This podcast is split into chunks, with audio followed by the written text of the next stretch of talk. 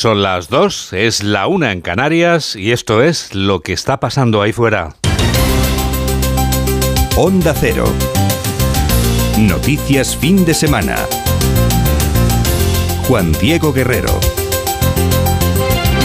Buenas tardes y feliz Navidad a todo el mundo, aunque una de las noticias del día sea el accidente de un autobús que ha caído a un río Pontevedrés desde 75 metros de altura con cuatro personas fallecidas y otras tres desaparecidas.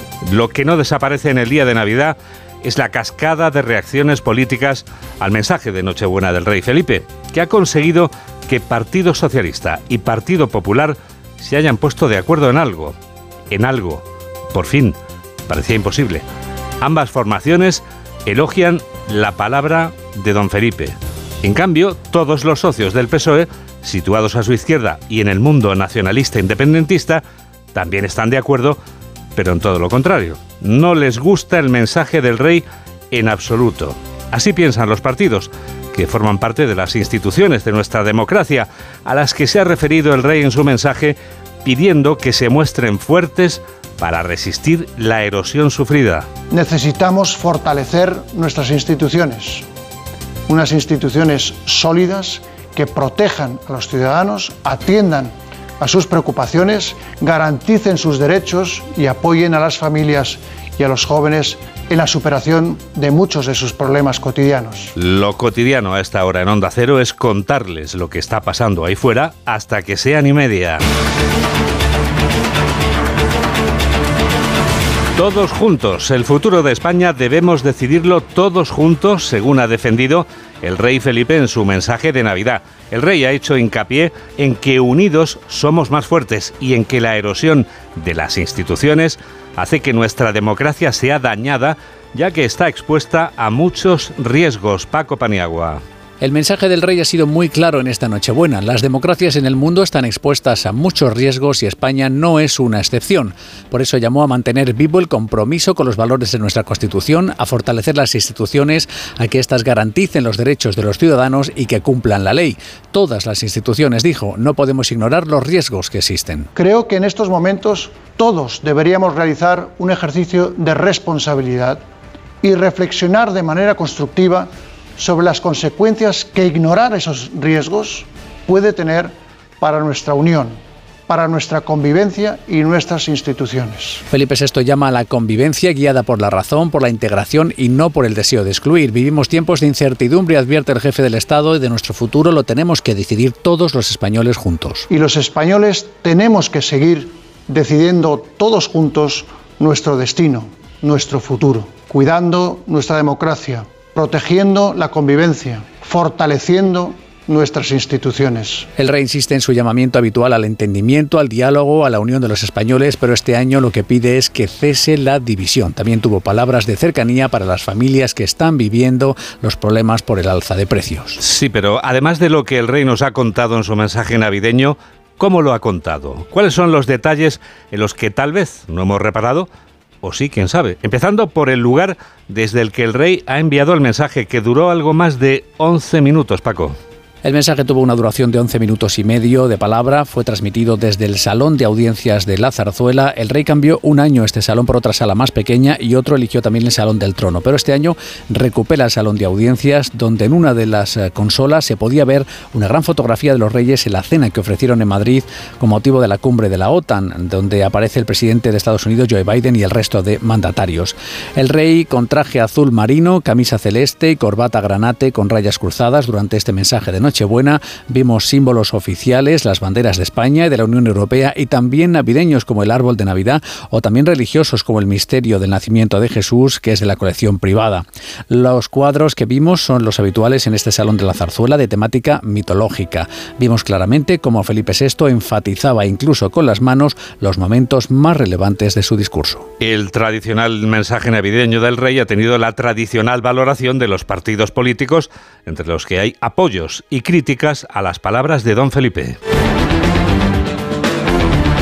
Partido Socialista y Partido Popular coinciden con las ideas del discurso de Navidad del Rey. El PP ensalza su carácter constructivo y su defensa de la concordia nacional. Los socialistas destacan el acierto de don Felipe al convocarnos a reflexionar sobre las instituciones. Carmen Sabido. Con 1.446 palabras, el rey ha logrado poner en sintonía al Partido Socialista, al Partido Popular y a Ciudadanos. Desde Ferraz, Cristina Narbona resalta que Felipe VI acertó en el diagnóstico y pedir una reflexión sobre la erosión que afecta a las instituciones. El rey este año nos convoca a una reflexión constructiva, nos convoca a un ejercicio de responsabilidad individual y colectiva para garantizar que nuestras instituciones públicas son sólidas y pueden garantizar la convivencia en democracia. Ni socialistas ni populares asumen su parte de culpa en la erosión a las instituciones y la portavoz del Partido Popular, Cuca Gamarra, asegura que el discurso fue impecable y tenemos un gran rey. Su Majestad, el rey Felipe VI, pronunció ayer un discurso sereno e impecable con un certero diagnóstico de los difíciles momentos que vivimos y una necesaria llamada a la defensa de los valores constitucionales, destacando una vez más su sentido del Estado y su responsabilidad con los españoles. Desde Ciudadanos, Inés Arrimadas también aplaude el discurso y le exige a Pedro Sánchez que escuche más al rey que a Oriol Junqueras. Y ese es el encargo que nos hizo ayer el rey a los que estamos en política, que es fortalecer las instituciones. Por eso le pido a Pedro Sánchez que escuche más al rey que a Junqueras y sus socios, porque no se pueden fortalecer las instituciones democráticas de España de la mano de los que quieren destruir la democracia española. Socialistas, populares y ciudadanos entierran por unas horas la tensión política. Entre los socios del PSOE en el Parlamento solo encontramos críticas al mensaje del rey. Podemos, el partido con el que los socialistas gobiernan en coalición, tilda el mensaje de decepcionante, Carmen. Decepcionante y repleto de vaguedades, ha dicho el diputado Rafa Mayoral, porque el rey al hablar del deterioro de las instituciones ha olvidado hablar de la corona y de las causas que la justicia ha archivado al rey emérito. Según Mayoral, la corona no tiene legitimidad democrática y en consecuencia Felipe VI no puede cumplir con la función de arbitrar los poderes del Estado. Fue decepcionante porque la falta de legitimidad democrática en la jefatura del Estado hace que sea incapaz de poder cumplir adecuadamente con la función institucional de arbitrar y moderar los poderes del Estado.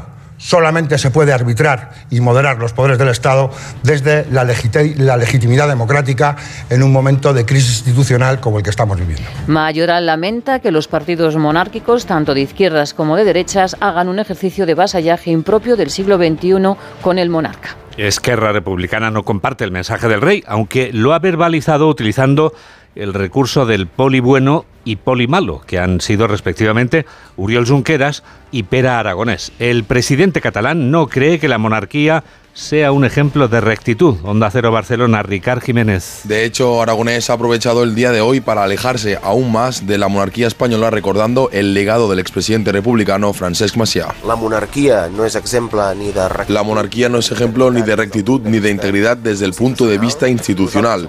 Hoy nosotros nos afianzamos a los valores republicanos, unos valores muy alejados de los que representó ayer el discurso del monarca.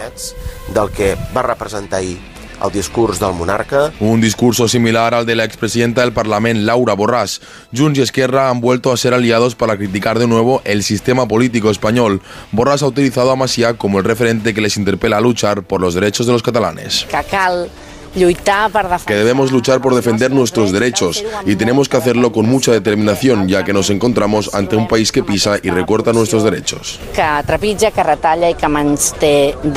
En este sentido, ha recordado a los líderes del 1 de octubre que se fugaron de España, entre los que ha mencionado el expresidente Carles Puigdemont y a la secretaria general de Esquerra, Marta Rubira. Aitor Esteban tiene claro que el rey Felipe debe hacer lo que el rey Felipe debe hacer para contribuir a la lucha contra la erosión de las instituciones el portavoz del PNV en el Congreso invita al monarca a que lo haga. Que lo haga y que diga que sí, que hay que modificarlo y es el momento en el que una de las instituciones deje de erosionarse. Si es que él tiene voluntad, todo depende de él. Bueno, pues que se aplique el cuento, más allá de generalidades, eh, repartiendo, repartiendo culpas. 2 y 11, 1 y 11 en Canarias. Noticias fin de semana, Juan Diego Guerrero. El accidente mortal de tráfico registrado en la provincia de Pontevedra se ha cobrado la vida de al menos cuatro personas. Tres personas siguen todavía desaparecidas en este siniestro ocurrido a la altura del término municipal de Cercedo-Cotobade. La carretera desde la que se precipitaba el vehículo se encuentra a más de 70 metros de altura del río Lérez. Desde la redacción de Onda Cero en Galicia informa Ángeles San Luis. El autobús circulaba por la Nacional 541 cuando, por causas que aún no se han concretado, se salió de la vía y se precipitó al río desde una altura de 75 metros. El río estos días baja muy crecido por las intensas lluvias. Ayer, por cierto, también azotaban la zona. La subdelegada del Gobierno en Pontevedra, Maika Larriba. La Guardia Civil se mantendrá aquí permanentemente para continuar con la investigación y es probable que se proceda a la extracción ¿verdad? del autobús. Vamos a, intentarlo. Entre los dos supervivientes se encuentra el conductor, quien dio negativo ya en el control realizado de alcohol y drogas. El autobús se dirigía a Pontevedra, había salido de la cárcel de Monterroso. En él viajaban personas que habían ido a visitar a sus familiares en prisión horas antes de Nochebuena. La primera Nochebuena, precisamente sin restricciones, después de la pandemia, ha habido menos reyertas, pero ha seguido habiendo muchos bebedores en exceso en la ocupadísima comunidad de Madrid. Así lo explica Damián Pasero, que es portavoz de Emergencias 112 de la región madrileña. Han descendido las reyertas y las agresiones. Se han producido 76 un 30% menos que en el año 2021. En cambio, las intoxicaciones etílicas han sido 53, las mismas que en la Nochebuena del año 2021. En el capítulo de los accidentes de tráfico se han producido 28, con un aumento del 47% respecto al año anterior. 2 y 12, 1 y 12 en Canarias. Onda Cero, noticias, fin de semana. Llega el minuto económico. Hoy Ignacio Rodríguez Burgos nos explica en un minuto qué tiene que ver la política energética con el Grinch. La Navidad siempre está llena de buenos deseos y lo que más se desea en Europa es el fin de la guerra en Ucrania, verdadero desafío geoestratégico de Rusia para el continente, generador de sufrimiento y de muerte. En la economía, la guerra de Ucrania ha provocado un lento cambio en la política energética que poco tiene que ver con la de hace un año. Supone una independencia europea del gas ruso y del Kremlin. El siguiente reto es la inflación. Esta viene en gran medida por la elevación del coste energético, pero también por las ayudas masivas del Banco Central Europeo y de los gobiernos ante el abismo productivo que provocó la COVID. La inflación seguirá alta en 2023, pero las tasas se irán moderando según avance el año esto cuando los salarios marchan muy a remolque, muy atrás. La otra incógnita son los tipos de interés. Los hipotecados están tomando el turrón duro de las revisiones y el encarecimiento del préstamo.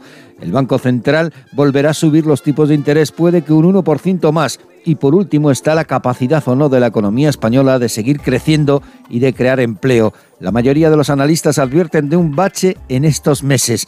La cuesta de enero siempre es empinada. La cuestión es no ir hacia atrás, no caer y no aumentar la tasa de paro, que es el tradicional Grinch de nuestra Navidad.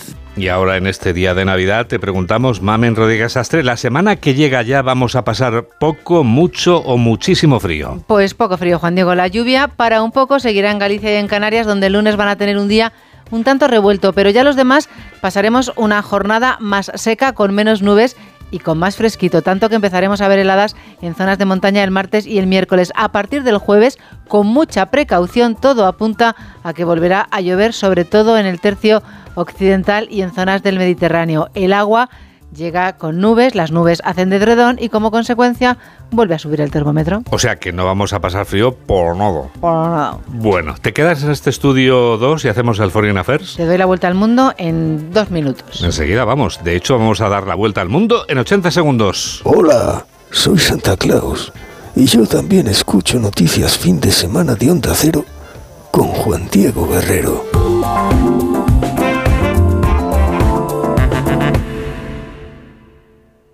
Sonora. Historias originales en audio para quienes aman el entretenimiento.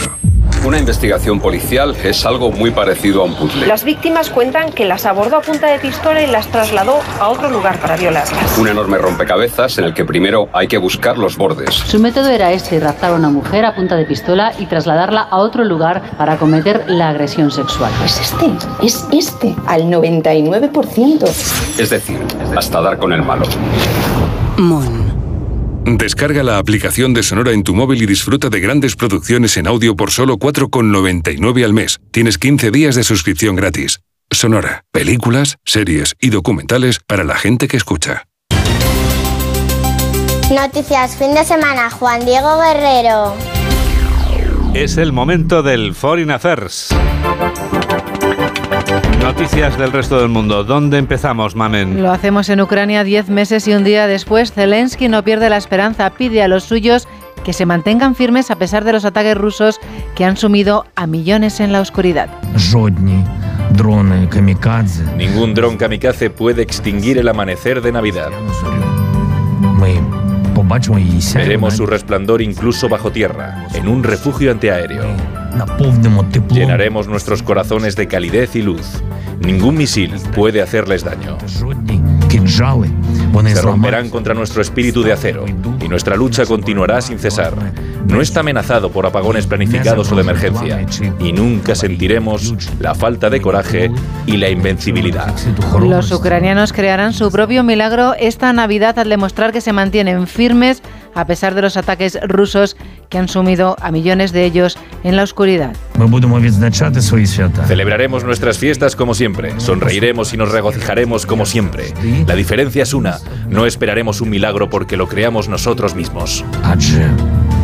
Las sirenas que alertan de ataques aéreos han sonado durante toda la noche en todas las regiones.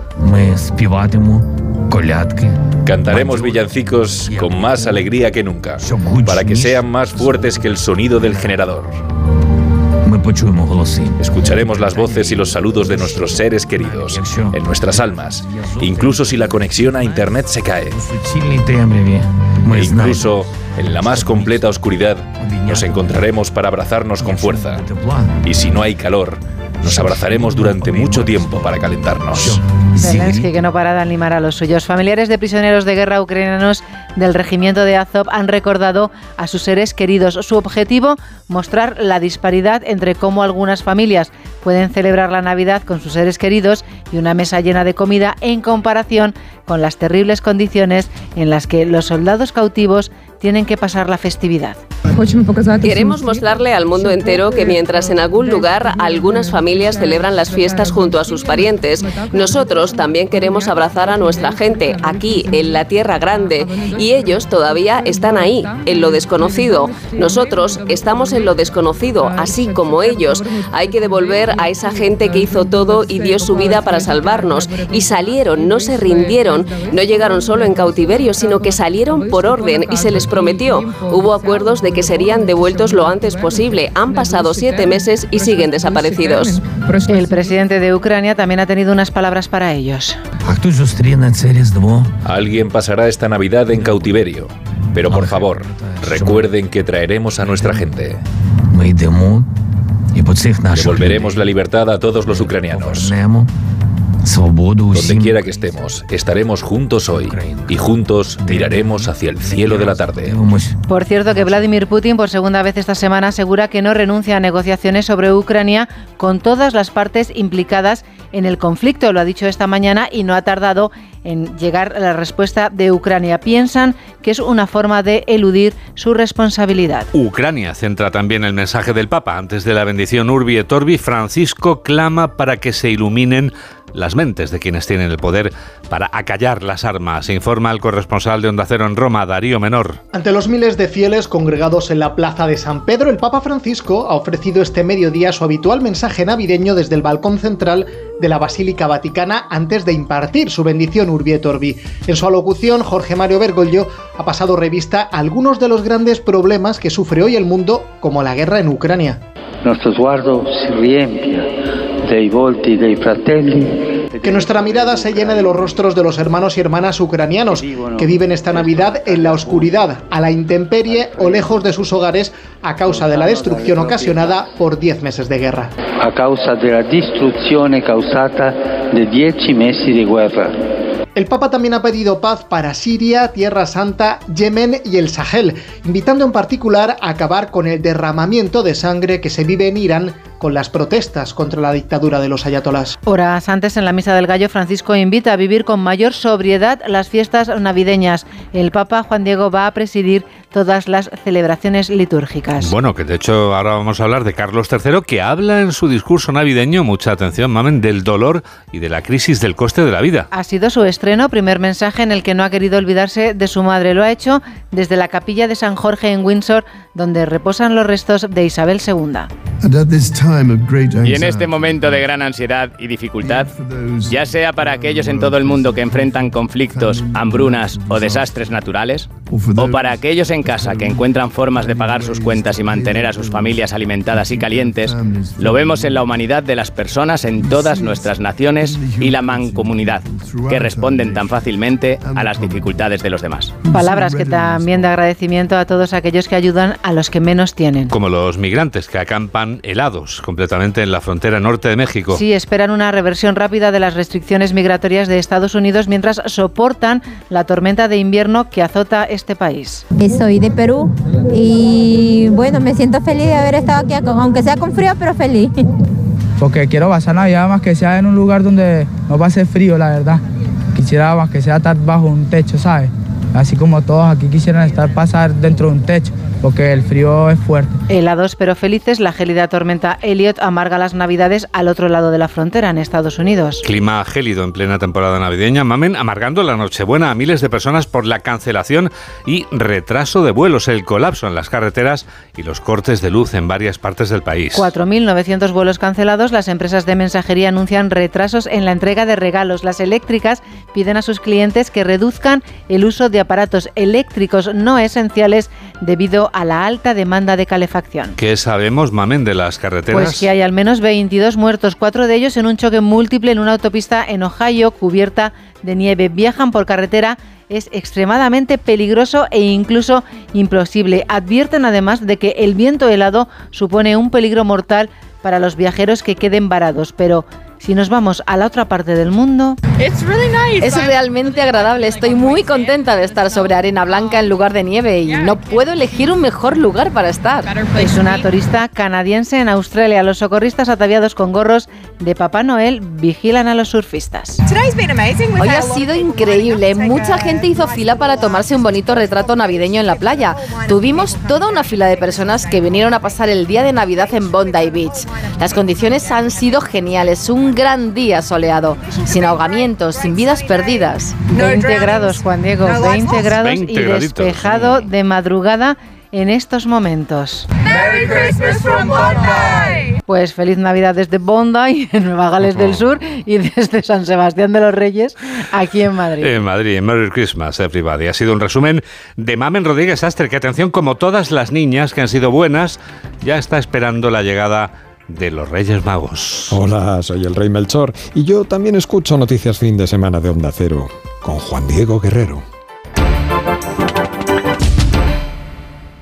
Y ahora que me voy en Navidad, conecto la alarma y me quedo tranquila. Muy tranquila. Y con la app, cuando tú no estás en casa, puedes verla cuando quieras. Puedes conectarla, desconectarla y si se te olvida te lo recuerda. Si pasa cualquier cosa, lo detectamos al instante. Te enviamos un mensaje y podemos chequear. Si se ha movido una cortina, si dejaste la ventana abierta. Lo importante es que hay personas al otro lado. Protege tu hogar frente a robos y ocupaciones con la alarma de Securitas Direct.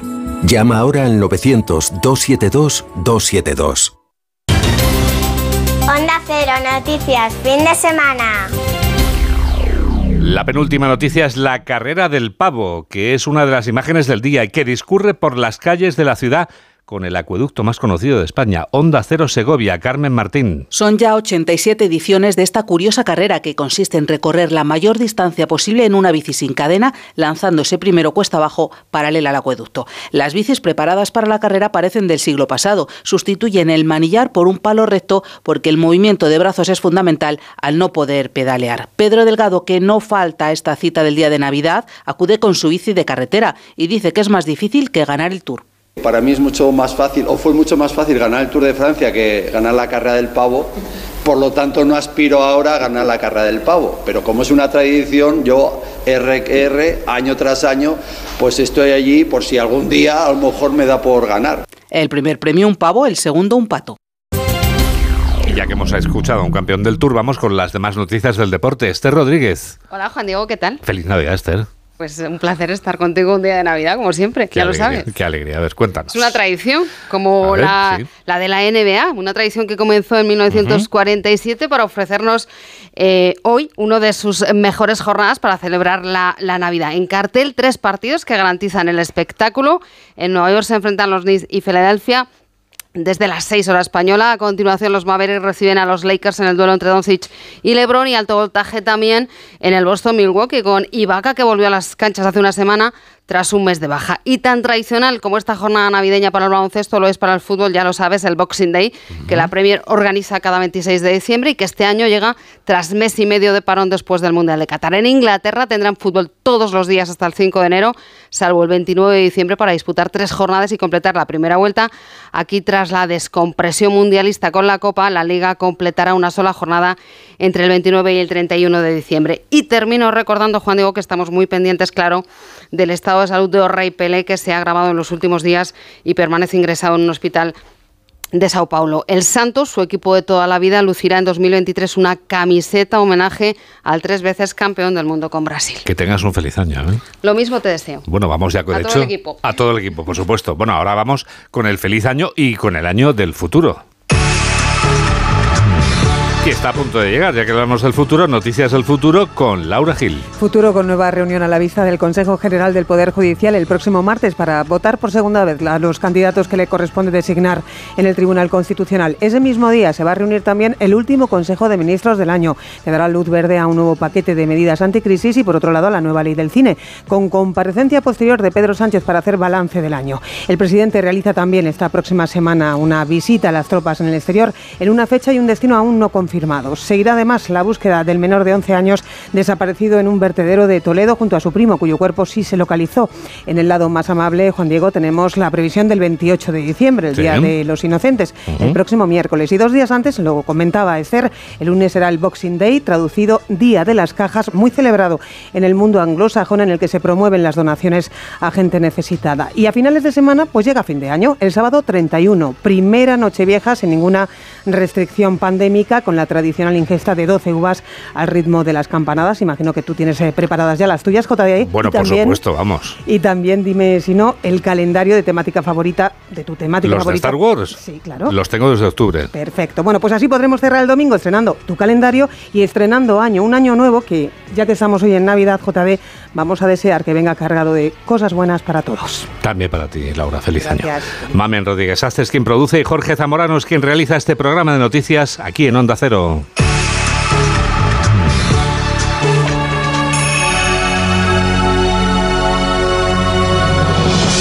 ¿Cómo pasa el tiempo? Nos despedimos ya con la canción del día de Navidad de la colección que vas a encontrar en nuestra web. Solo tienes que filtrar en tu buscador estas tres palabras: Weekend, News, Christmas y salimos nosotros automáticamente. Macy Peters ha compuesto e interpretado a sus 22 años de edad una canción que lleva por título Juntos por Navidad. Together for Christmas, que aparece en la banda sonora de una de las películas estrenadas en estos días, la película ¿Tu Navidad o la mía? Bueno, pues la nuestra, la de Onda Cero, que también es la tuya. Gracias, como siempre, por estar a ese lado de la radio. Y que la radio te acompañe. Siempre con nuestros mejores deseos. Noticias, fin de semana. ¡Feliz Navidad! Adiós.